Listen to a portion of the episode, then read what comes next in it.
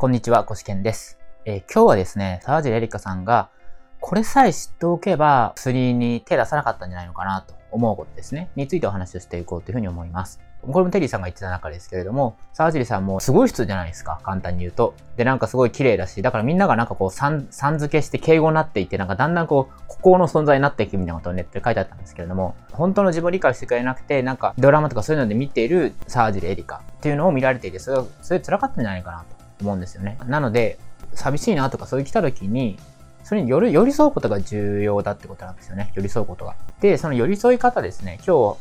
これめっちゃ簡単なんでこれお伝えしようと思うんですけれども、寄り添い方ですね。まずですね、分かっていただきたいのが、感情は、えっと、まずコントロールはできないっていうことです。だから、なんとか押さえつけようと思っても、で押さえつければ押さえつけるほど暴れるんですけどね。まあ今日は、えっと、寂しさの方ですね、についてお話ししようと思うんですけど、理解されてないな、みたいな。で、でこれどうすればいいのかってことですけれども、じゃあ、友達いっぱい作ればいいのか。なんかいっぱい自分の寂し、いっぱいいればなんか友達、なんか友達100人作りましたみたいなのありましたけれども、友達いっぱい作れば寂しさが消えるのか。まあ、ということを言う人いますけれども、そんなことはないんですね。だって自分のこと理解してくれない友達どんだけなんですか自分の本当の気持ちですよ。本当の自分を理解してくれない友達を作ってもしょうがないですよね。まあなので、まずは自分の素を出しても理解してくれるような友達を作るっていうことですね。じゃあ、でもいきなり友達作るのはちょっとハードルだなって人ですね。こういう人は、まず、どうすればいいのか。これ超簡単な方法なんで、ぜひ、この動画見て覚えてほしいんですけれどね。寂しい感覚、てか、感情っていうのは、体の感覚と理解してるわけです。だからなんか寂しいところ胸にぽっかり、こうなんか穴が開いたみたいな感じとか、あとは腹が立つとかね。怒ることも腹が立つって言うじゃないですか。で、実はこういう感じで、感情と自分の体ってリンクしてるんですよね。で、この方法ですね。こう、もしも知っていれば、自体はもしかしたら変わったのかもしれないなっていうことで、ちょっと話していこうと思います。で、それはですね、まあ、こういう僕遊びしてるんですね。まあ、どういう遊びかっていうとですね、えっと、まず体の感覚寂しいなってきたら、ちょっと今は別に寂しくないんで、寂しいなって感覚が、例えば来たら、その感覚が、えっと、この首から下ですね。この真ん中のラインがいいんですけど、この首から下で、えっと、どっか強く反応する部分はないかなと探るんです。喉か、胸か、お腹か、えー、このお腹の下あたりかっていうとこですね。で、大体寂しいっていうのは大体胸に来ますね。胸ですね。まあ胸がぽっかり開いてとか言うんでね。まあもちろん自分、人によって違うと思うんで、この真ん中のラインでどっかないかなって探してみてください。で、えっと、一番強く反応する部分ですね。一番強く反応する部分。なんか2個、例えばお腹とと胸お腹と胸で来たのとしたら、どっちが強く反応するのかなっていうと。今ちょっとマイクがあってマイク当たっちゃうんで、今仮にこうお腹出しますね。でそしたら、ここに意識を集中するだけ、目目をつぶってもいいんですけど、こう下を向いて、意識を集中するだけでいいです。で、できれば、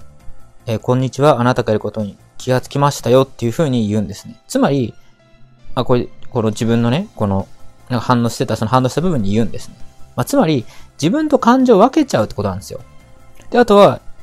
こうずっとその感情、感覚を感じてあげるってことです。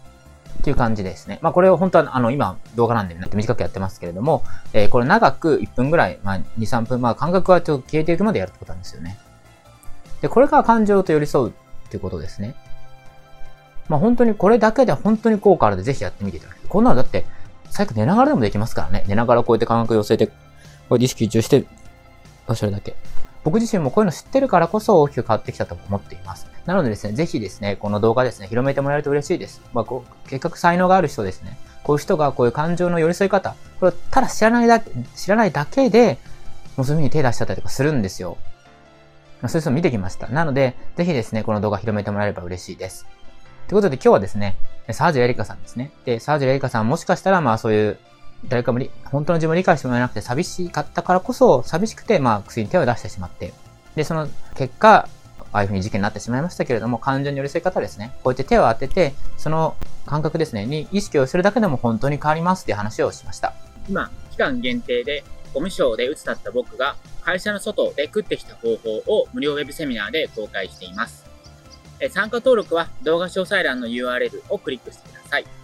また、この動画がいいと思ったらぜひいいねや質問のコメントをお願いします。また、動画の更新を見逃したくない方は、チャンネル登録をお願いします。